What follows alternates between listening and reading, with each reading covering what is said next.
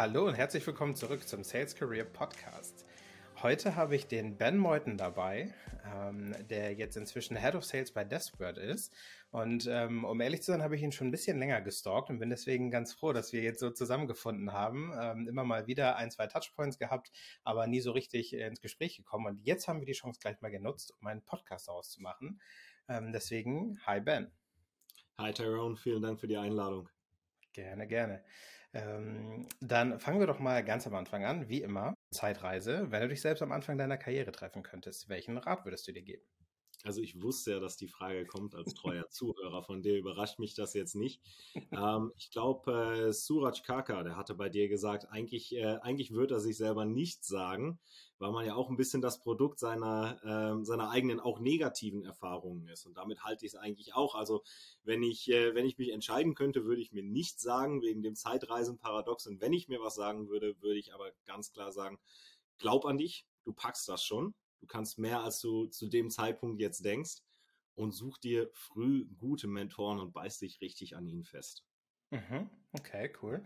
Über das Thema Coaching und Mentoring werden wir auch später nochmal sprechen, deswegen ähm, gehen wir mal nicht näher drauf ein. Aber ich habe schon ein bisschen was vorweggenommen, aber magst du dich noch mal ganz kurz vorstellen für die, die dich nicht kennen? Ja, sehr gerne. Ähm, ben Meuthen, mein Name, ich bin 32, ich komme aus München, also ich komme nicht aus München, aber ich lebe in München. Ich bin äh, verlobt, bin Head of Sales bei Deskbird. Äh, nebenbei berate ich ähm, kleine Startups in der Seed-Phase, wie sie ihr Go-to-Market-Modell aufstellen. Ich mentore AEs und BDAs und genau wie du bin ich Ambassador bei SDRs of Germany, weil ich eine ganz große Leidenschaft dafür habe, Sales-Karrieren zu fördern. Sehr cool. Ähm, dann lass uns doch mal an, an, den Anfang deiner Karriere zurückgehen. Da haben wir ja eine, eine kleine Überschneidung. Ähm, wenn ich es richtig gesehen habe, hast du in der Logistik mal angefangen, aber ich will nicht zu viel vorwegnehmen. Erzähl doch mal, was du gemacht hast, bevor du in den Vertrieb gegangen bist. Also ganz am Anfang nach der Schule wusste ich überhaupt gar nicht, wohin mit mir und auch nicht, was ich machen soll. Und ich glaube, diese Erwartungshaltung mit nach dem Abi oder nach der Schule sollte man genau wissen, welchen Beruf man, Berufsweg man einschlagen will. Ich glaube, das ist eine überholte Erwartungshaltung. Da müssen wir ein bisschen weg von. Bei mir war es auf jeden Fall so, ich wusste es nicht. Habe dann erstmal eine kleine Weltreise gemacht. Ähm, ein Jahr FSJ dann noch dran gehängt und äh, dann wurde ich genötigt von den Eltern eine Ausbildung dort zu machen und die war dann in der Logistik äh, als Speditions- und Logistikkaufmann. Gar nicht meine Welt gewesen. Ich wusste sehr, sehr früh von der ersten Woche an, dass ich hier nicht glücklich werde. Äh, aber wie das so ist, Ausbildung muss man dann durchziehen, ob man es mag oder nicht. Und ich konnte Gott sei Dank auf zweieinhalb Jahre verkürzen und so ging die Reise los. Mhm. Ähm, ja, also ich, das kann ich tatsächlich sagen, oder muss ich sagen, die Logistik hat mich tatsächlich echt begeistert. Ne? So am Anfang, die ersten, ich habe ja auch zwölf Jahre meiner, meiner Berufskarriere bisher, meiner kurzen, in der Logistik verbracht. Und eigentlich fand ich es immer ganz spannend, aber dann hat irgendwann die Leidenschaft für Vertrieb ähm, ja, überwogen. Deswegen ähm, ich, ich, wir hätten, wenn du da noch weitergemacht hättest, ich habe gesehen, bei welcher Firma du damals gearbeitet hast, äh, wir hätten da vielleicht Überschneidungen gehabt, aber so haben wir uns erst etwas später kennengelernt. Halb so wild. ähm, und äh, ja, nachdem du dann deine Ausbildung gemacht hast, verkürzt hast, du warst durch, hast du dann direkt aufgehört mit der Logistik oder ähm, wie ist dann deine Nein, Karriere? Ich war dann noch bei, bei Amazon, mhm. ähm, am Anfang als Teamlead und dann im Flow-Bereich. Äh, das heißt, die ganze Logistik steuern zwischen den ähm, man sagt auch Outbound-Abteilung, hat aber nichts mit Sales Outbound zu tun, sondern äh, du wirst es kennen aus der Logistik, alles was rausgeht aus dem Warenhaus, vom Picking der Waren über das Verpacken, über das Verschippen, das zu steuern, dass jede Abteilung äh, den richtigen Flow, die richtige Anzahl von Mitarbeitern hat. Das war unter anderem meine Aufgabe.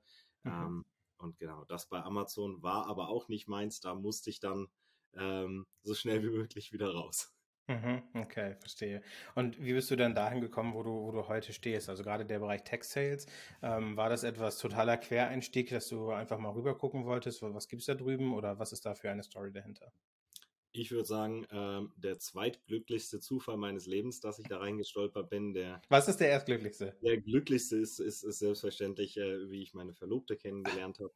Natürlich. Da gehen wir jetzt nicht rein, ist ja nicht äh, Love Stories mit Tyrone, aber der, der zweitglücklichste, der zweitglücklichste Zufall. Ähm, ich habe fünf Jahre in Australien gelebt nach der Zeit bei, äh, bei Amazon, konnte mich da nochmal in unglaublich vielen ähm, Sachen ausprobieren. Äh, vom ähm, Fahrer für ein Surfcamp, der die Gäste an den Strand gefahren hat, hin zum Animator, Animateur, zum Apfelpflücker. Ich habe Kühe eingetrieben auf der Farm mit dem Quadbike drei Monate lang. Äh, alles Mögliche. Und irgendwann kam dann auch äh, die typische, die typischen ersten Vertriebspositionen, nämlich im Fundraising. Ähm, und ich weiß, da hast du schon mal einen Gast, der Fabian Zander. Ich glaube, bei dem war das auch so. Der war auch mal Fundraiser, äh, wenn ich mich recht erinnere. Und ähm, genauso war das bei mir. Und da habe ich das erste Mal gemerkt, hey, Vertrieb mit Leuten reden, ähm, das macht dir eine Menge Spaß. Von da aus ging es dann weiter vertrieblich im, ins Reisebüro. Da habe ich äh, die typischen East Coast-Pakete an Backpacker und Studis in Australien verkauft. Und danach war ich dann selbstständig für drei Jahre lang und habe in einem kleinen Unternehmen in Australien mit zwei Freunden zusammen äh, das Thema Vertrieb und Partnerschaften geleitet. Und das war dann okay. wirklich mein Einstieg in den B2B-Vertrieb, äh, weg vom B2C hin zum B2B. Dann kam die große Liebesgeschichte, wegen der ich dann auch wieder zurückgezogen bin nach Deutschland. Und hier die große Frage, was machst du jetzt als nächstes? Vertrieb liegt dir, bis jetzt warst du selbstständig und hast Logistik gemacht, aber wohin gehst du damit überhaupt? Und äh, lange Rede, kurzer Sinn, es kamen äh, Recruiter auf mich zu und haben mich gefragt, ähm, hättest du Lust auf BDA? Ich wusste nicht, was BDA ist, aber ich brauchte einen Job und habe gesagt, klar, bin dabei. Und dann ging es zum Vorstellungsgespräch und the rest is history. Ja. Mhm. Ähm, wenn du, wenn du da an diesen Moment zurückguckst, ne, jetzt gerade äh, BDA, ne, das geht, glaube ich, recht vielen so, dass dieser Term irgendwie nicht so richtig ähm, definiert ist. Und ich kann äh, aus meiner Erfahrung sagen, als ähm, ich ein paar Interviews geführt habe früher, war es auch oft so, dass die Leute halt gesagt haben, ja, ich will halt irgendwie Vertrieb machen, irgendwie B2B, ich glaube, das liegt mir. Und ähm, Wurde dir in dem Moment klar gemacht, auf was du dich, auf was du dich da einlässt? Oder war das einfach so, ich bin so aufgeregt, ich höre eigentlich gar nicht, was die andere Seite sagt. Was, Kaltakquise? Hä? Habe ich gar nicht mitgekriegt. Ähm, was war das für eine Story? Also du siehst mich, du siehst mich schon lachen, die Zuhörer jetzt noch nicht, weil du bist äh, selbstverständlich spot on. Ich hatte keine Ahnung. ich wusste, es ist irgendwas mit Vertrieb und der Titel klang damals ziemlich fancy und cool und die Firma mhm. klang auch cool. Äh, also habe ich zugesagt. Äh, das Gehalt war auch zu dem Zeitpunkt für mich eine Menge Geld. Ähm, und, und ich habe gesagt, okay, cool, ich mache das. Und ich erinnere mich immer ganz gern an die Zeit äh, im Onboarding. Das war bei Showpad, die dir äh, sicherlich gut bekannt sind. ähm, und ich, wir wurden fürs Onboarding eingeflogen nach Gent, ins Headquarter, nach Belgien, was schon das Coolste war, dass eine Firma mich einfliegt in, in, in ein anderes Land und dann kam ich in das Headquarter rein und hatte sowas überhaupt noch nie gesehen. Kickertische, ein riesen Pit aus, bestehend aus äh, Lazy Boys, an denen man liegen kann, äh, Leute, die mit, mit, mit dem Roller und auf irgendwelchen Hoverboards durchs Büro fahren mit dem Laptop in der Hand und im Zoom-Meeting. Das war eine komplett neue Welt. Und äh, ich habe erstmal gedacht, Mist, äh, die denken garantiert, ich kann coden und bin irgendein super Techie. Die haben mich aus Versehen eingestellt. Ich bin hier ganz schnell wieder raus. Mhm. Ähm, Gott sei Dank kam es anders. Ja, also für alle, die zuhören, ähm, äh, Ben hat einen ganz bösen Begriff gerade verwendet, Showpad. Ähm, ich muss das kurz richtig stellen. Die, die Firma Seismic ist viel, viel cooler. Ihr braucht Showpad gar nicht zu googeln. Googelt einfach direkt Seismic. So, und jetzt weiter im Text. Ähm, da sage ich jetzt nicht zu. Ich lasse das jetzt ausnahmsweise einmal so stehen, aber das, das, das klären wir nach dem Podcast. okay. Ähm, cool. Und jetzt mal abgesehen von, von den ganzen Goodies, die du danach bekommen hast, ne? gerade so, wenn wir jetzt nochmal vielleicht auf diesen, diesen Recruiting-Prozess gucken, weil ich glaube, das ist ein sehr wichtiger Moment in, einer, in der Karriere von Leuten, die nicht aus der ähm, aus der Tech-Welt kommen oder aus dem Vertrieb vielleicht auch und das erste Mal mit so einem Beruf in Kontakt kommen.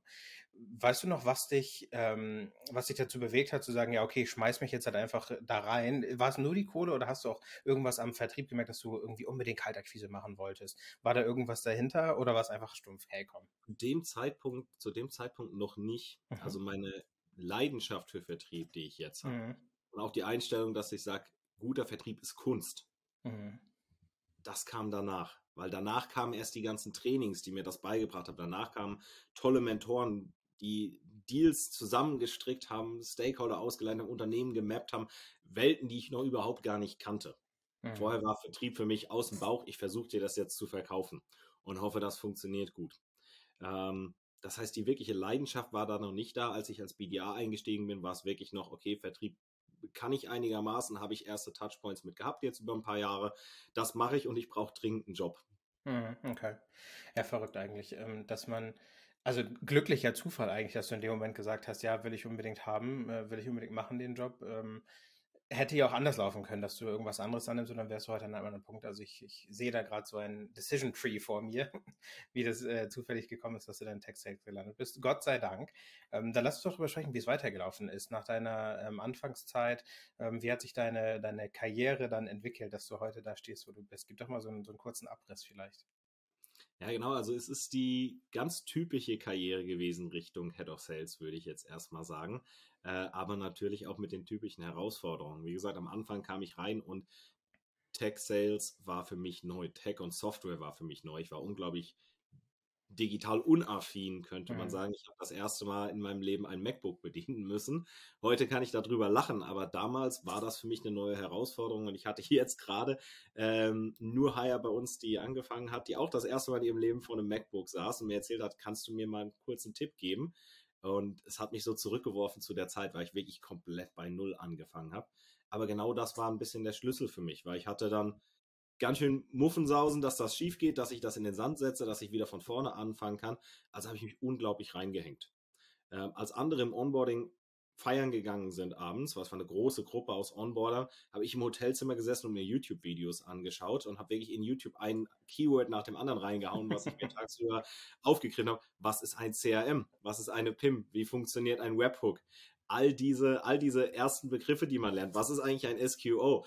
Ähm, weil es wurde nicht so genau erklärt, es wurde ein bisschen vorausgesetzt, dass man viel davon schon weiß und ich wusste es einfach nicht. Also habe ich mich enorm reingekniet, habe mir sehr früh ähm, einen äh, Mentor aus der Firma von Showpad raus, äh, rausgesucht, der gesagt hat, er nimmt sich die extra Zeit, er setzt sich auch mal an einem Samstag mit mir hin, übt mit mir mein Call-Script und das Call-Script und die Objection Handles, die habe ich runtergebetet im Schlaf.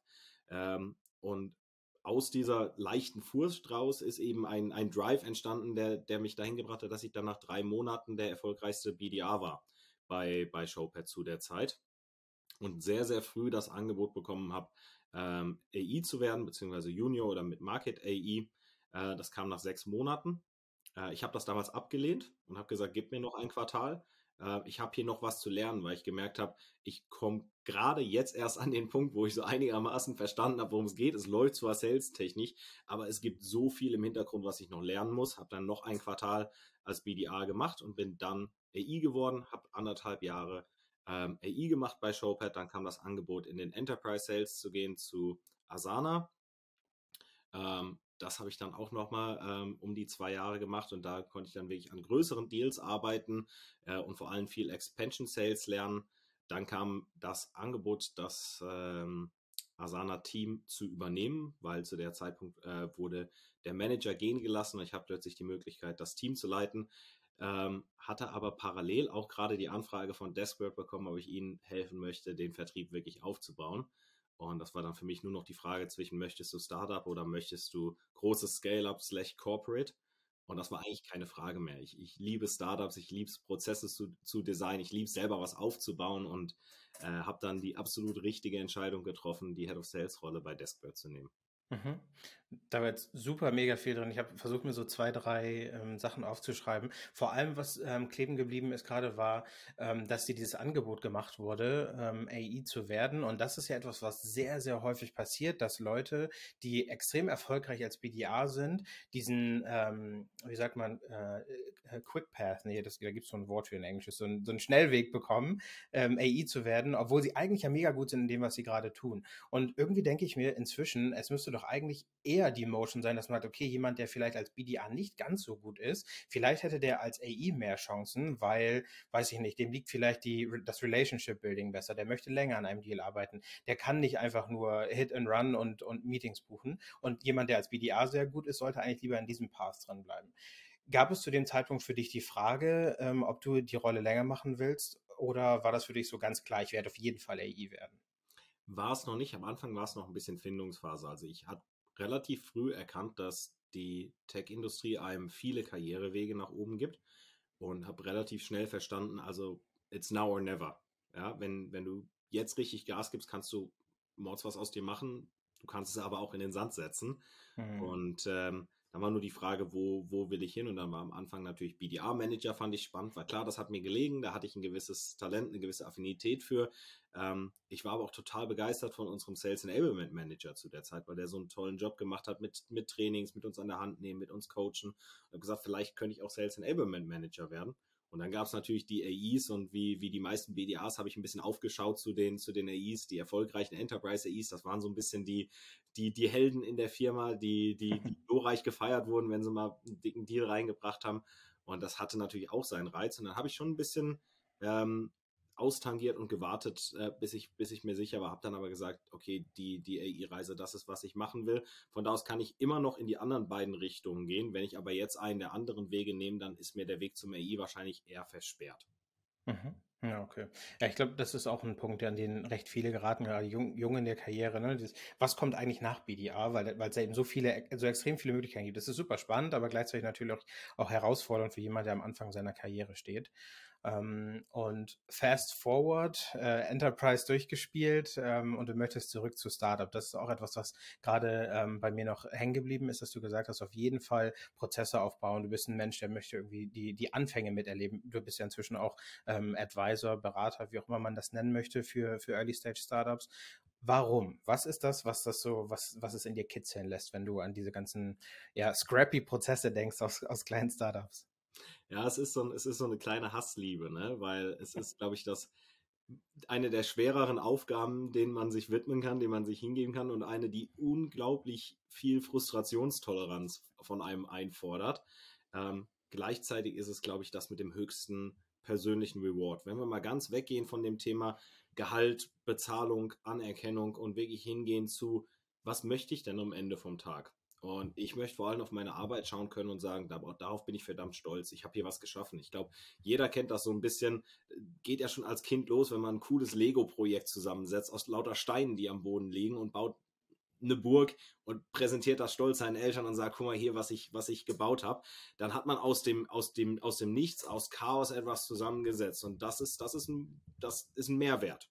Ein persönlicher mhm. Mehrwert, der einem selber was gibt. Und ich glaube, im Corporate hat man wenig die Möglichkeit, in schon sehr etablierten Prozessen zwischen 100 Mitarbeitern und für jede Kleinigkeit gibt es schon jemand, hat man sehr wenig die Möglichkeit zur freien Entfaltung und zum freien Gestalten von Prozessen. Während im Startup gibt es für die meisten Sachen überhaupt keine Position. Man kann noch ganz viel selber annehmen. Das heißt, wenn man eine Machermentalität hat, wenn man gerne schafft, gerne etwas selber kreiert, dann ist, äh, ist das Startup das, das, das Lego für Erwachsene. Mhm. Geil, äh, äh, coole Metapher, muss ich ehrlich sagen. Äh, das, das, wird mir im Kopf bleiben. Und das hast du dich, dann hast du dich entschieden, du möchtest eine Head of Sales Rolle annehmen und du hast, glaube ich, davor schon ähm, Coaching und Mentoring nebenbei betrieben, oder? Oder kam das zeitgleich, dass sich das bei dir entwickelt hat? Wie war da so diese, die zweite Karriere, sage ich mal, die sich da ergeben hat? Das kam davor und das kam ganz organisch. Ich habe nie bewusst gesagt, ich möchte jetzt Mentor werden, ich möchte jetzt in, in den Bereich Coaching gehen. Aber ich hatte das große Glück, sowohl bei Showpad als auch bei Asana wirklich tolle Trainings zu bekommen. Ähm, von Spin über Challenger, äh, über JB Sales Academy. Ich bin zweimal zertifiziert von Winning by Design, was auch so ein bisschen mein Lieblingsframework ist. Ähm, und ganz, ganz tolles Sales Enablement immer gehabt. Ähm, und habe dann gleichzeitig mitbekommen, viele andere, die haben das überhaupt gar nicht. Musste also erstmal lernen, das ist nicht der Standard in jeder Firma, mhm. in jeder Industrie, was total schade ist. Und über mein Netzwerk, weil ich immer gerne Leute kennengelernt habe, typisch Vertriebler eben, habe ich viele ähm, SDAs kennengelernt in der Zeit, wo ich, wo ich AI war, die gesagt haben, Mensch, was ihr mitbekommen habt, diese Frameworks, ähm, die hätte ich auch gern. Hättest du nicht, hättest du nicht Zeit, dass wir mal eine halbe Stunde einen Kaffee trinken und du erzählst mir ein bisschen, wie du eine Demo eröffnest? wie du Objection handelst im Code Call. Wirklich ganz einfache kleine Dinge, die selbstverständlich wirken, wenn du, wenn du ein tolles Training und ein tolles Onboarding durchlaufen hast, aber die viele einfach nicht mitbekommen. Und dann habe ich das gemacht, weil ich gesagt habe, klar, why not? Ich habe das von jemandem bekommen, jetzt kann ich zurückgeben. Und das wurde dann immer mehr und irgendwann kam es sogar an den Punkt, wo dann ähm, die ersten Firmen auf mich zukamen und haben gesagt, hey Ben, wir haben hier, wir haben hier von dir gehört, du hast tolle Arbeit geleistet mit dem und dem. Ähm, hättest du Lust auf einen Coaching-Auftrag? wo dann, also ich gar nicht auf die Firmen zugegangen bin und gesagt habe, ich möchte hier ein Coaching verkaufen. Habe ich bis heute nicht gemacht, ähm, sondern wo Firmen auf mich zukamen und gefragt haben. Und da habe ich mich natürlich mega ge äh, geehrt gefühlt. Ähm, und bei denen, wo es Sinn gemacht hat, wo ich gesagt ich kann hier einen Mehrwert erbringen, habe ich das dann natürlich sehr gerne und mit Leidenschaft auch angenommen. Äh, in anderen Fällen habe ich aber gesagt, da bin ich noch nicht.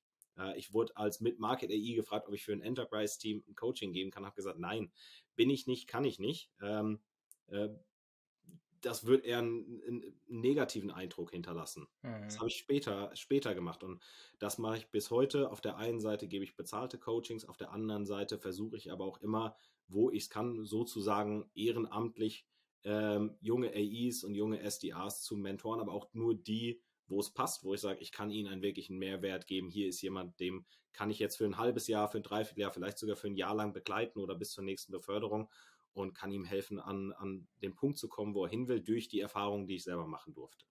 Mhm. Und ich hatte jetzt ähm, in einer der letzten Folgen habe ich mit äh, Michael von EchoBot gesprochen und da ähm, kamen wir so auf das Gespräch von Karriereweg. Ne? Also so typischerweise gibt es Leute, die sagen, hey, ich will den nächsten Step machen ähm, und vielleicht haben sie sich das noch gar nicht erarbeitet oder sie wissen gar nicht genau, was dahinter steht. Bei dir höre ich jetzt raus, dass du, bevor du Head of Sales wurdest, eigentlich schon ziemlich genau wusstest, was da auf dich zukommt im Bereich Coaching und Mentoring, was ja heute auch ein großer Teil deiner Arbeit sein wird. Mhm. Ähm, inwiefern würdest du sagen, hat dich dieses Ehrenamt oder auch diese, diese zweite Karriere darauf vorbereitet, auf das, was du heute tust? Tust? Enorm viel und sie tut es jetzt noch. Also ähm, ich gebe mich da keinen Illusionen hin, dass ich der, der perfekte Coach wäre, der die Weisheit mit Löffeln gefressen hat. Das ist nicht so. Ich liege oft genug auch noch, auch noch falsch und lasse mich belehren und äh, gebe ein halbes Jahr später immer ein anderes Training oder gehe auf andere Punkte tiefer ein als das halbe Jahr davor, weil ich wieder was dazugelernt habe. Ähm, aber man lernt natürlich eine Menge, was ich, was ich jetzt mitnehmen kann und vor allem hat mich diese Coaching-Rolle auch ein bisschen gezwungen, mich selber mehr mit dem Thema Coaching und Coaching-Methodologien zu beschäftigen, mir andere Coaches anzuschauen, zu schauen, was erzählen die, weil das meiste, was man als Coach weitergibt, kommt ja gar nicht unbedingt aus dem eigenen Kopf, sondern man hat es auch nur irgendwo gelesen und gelernt und in irgendeinem anderen Coaching mitbekommen. Ich unterrichte ganz viel nach dem Winning by Design Framework und der kommt ja nicht von mir. Ich habe nur mhm. festgestellt, dass er klasse funktioniert und gebe den dann selber weiter. Und dadurch, dass ich mich damit viel beschäftigt habe, habe ich jetzt natürlich einen größeren Fundus und das, das hilft mir enorm.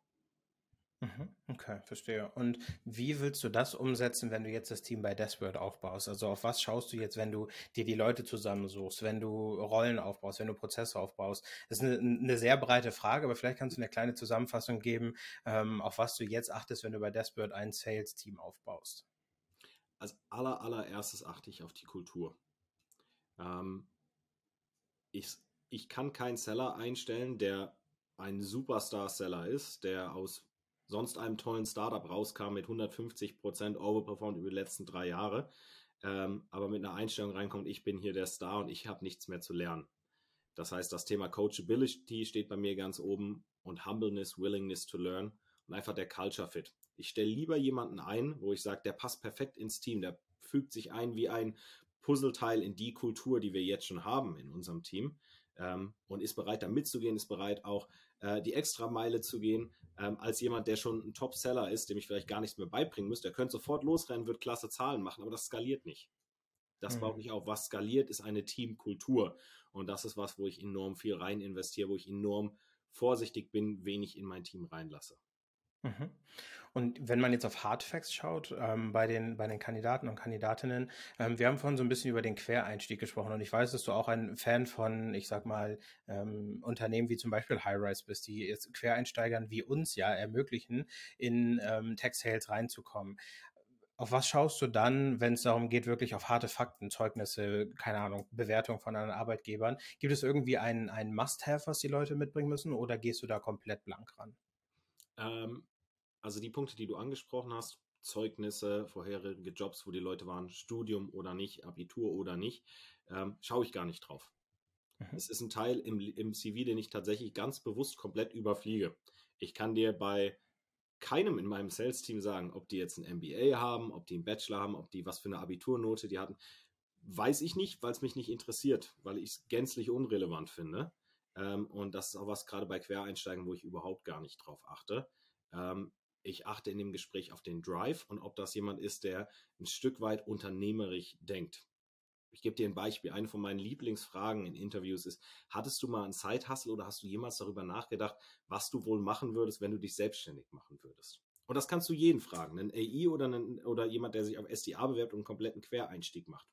Ähm, weil es zeigt dir, ob die, ob die Leute grundsätzlich unternehmerisch denken und schon mal darüber nachgedacht haben, ihre eigenen Lebensumstände eventuell durch ein Projekt, was harte Arbeit erfordert, zu verbessern. Das ist also eine mhm. sehr versteckte Frage, die aber sehr, sehr viel offenbaren kann. Und das sind die Sachen, auf die ich achte. Drive, was für ein Charakter steckt dahinter. Und ich bin total offen dafür, komplette Quereinsteiger zu heiren. Ähm, darum arbeite ich mit, mit, mit High Rise Academy total gerne zusammen, habe da ein sehr freundschaftliches Verhältnis zu den, zu den Gründern. Ist auch einer der Gründe, warum ich bei SDRs of Germany Ambassador bin, weil da viele reinkommen, die gerade diesen Quereinstieg geschafft haben oder noch versuchen, ihn zu machen. Und weil ich da eine Plattform sehe, über die ich diese Leute supporten kann. Mhm.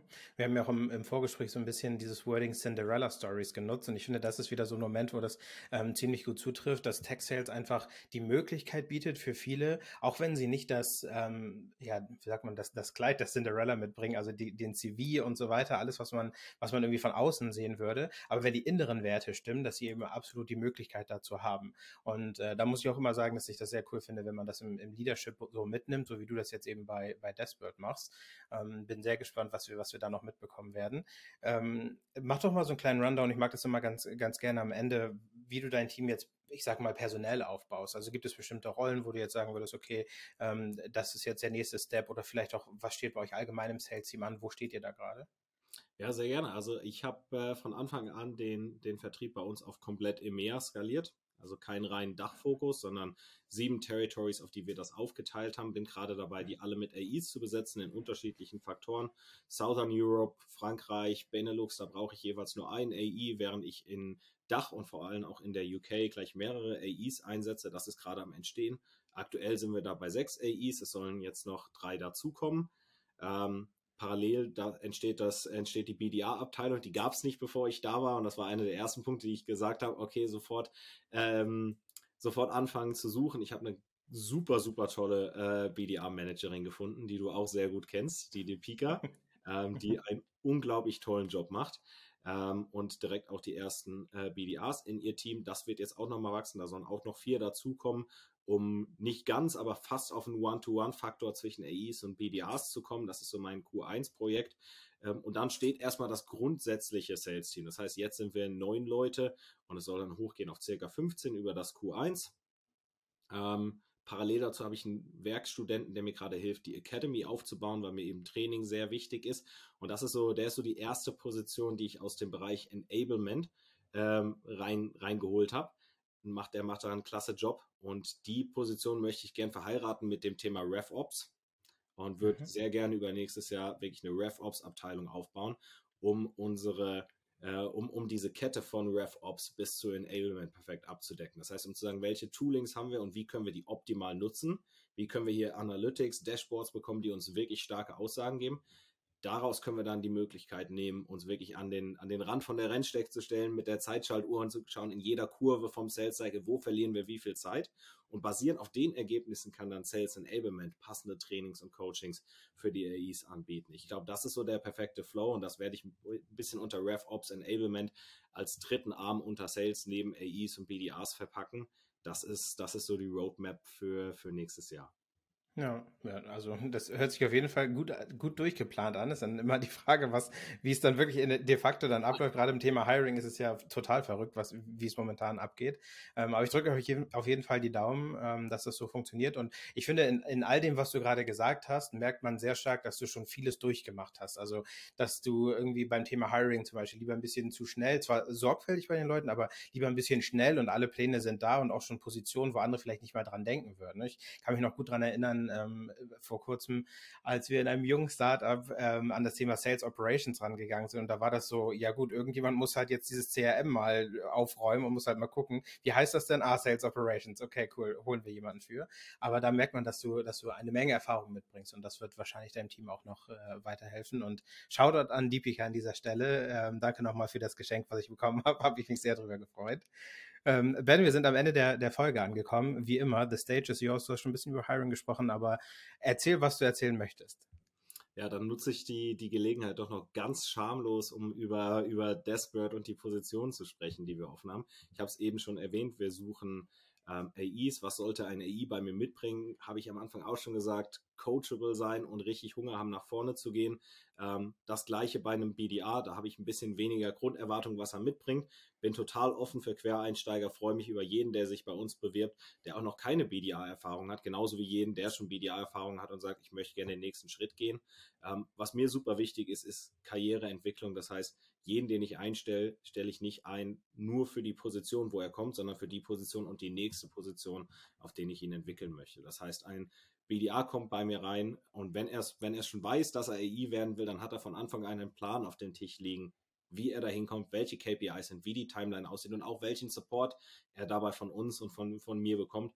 Bei einem Mid-Market AI die gleiche Reise bis zu, zum Enterprise AI, bei einem Enterprise AI vielleicht die Reise hin zum Manager. Mir ist es ganz wichtig, im Bewerbungsgespräch schon rauszufinden, was willst du, wer bist du, wo möchtest du hin und wie kann ich dich dabei supporten? Und wenn das, wenn deine Reise, die du machen möchtest, mit der Reise von Desperate zusammenpasst, dann ist da vielleicht ein sehr cooler Fit und dann würde ich mich sehr freuen über die Bewerbung. Cool, sehr, sehr coole Summary nochmal. Ähm, ich hau einen kleinen Link in die Show Notes, damit Leute, die zuhören und das sehr gut finden, direkt zu euch finden. Und ähm, von meiner Seite vielen Dank für all die Insights. Ähm, war cool, mal auf deine Karriere zu schauen und vor allem auf das Thema äh, Mentoring, was du nochmal sehr, sehr gut angebracht hast. Ich glaube, das ist etwas, wo wir alle in Sales sehr, sehr viel von lernen können und auch wiederum zurückgeben können. Ähm, bin ich auch ein sehr großer Freund von. Also von daher, vielen Dank, Ben, und bis bald. Danke dir, Tyrone.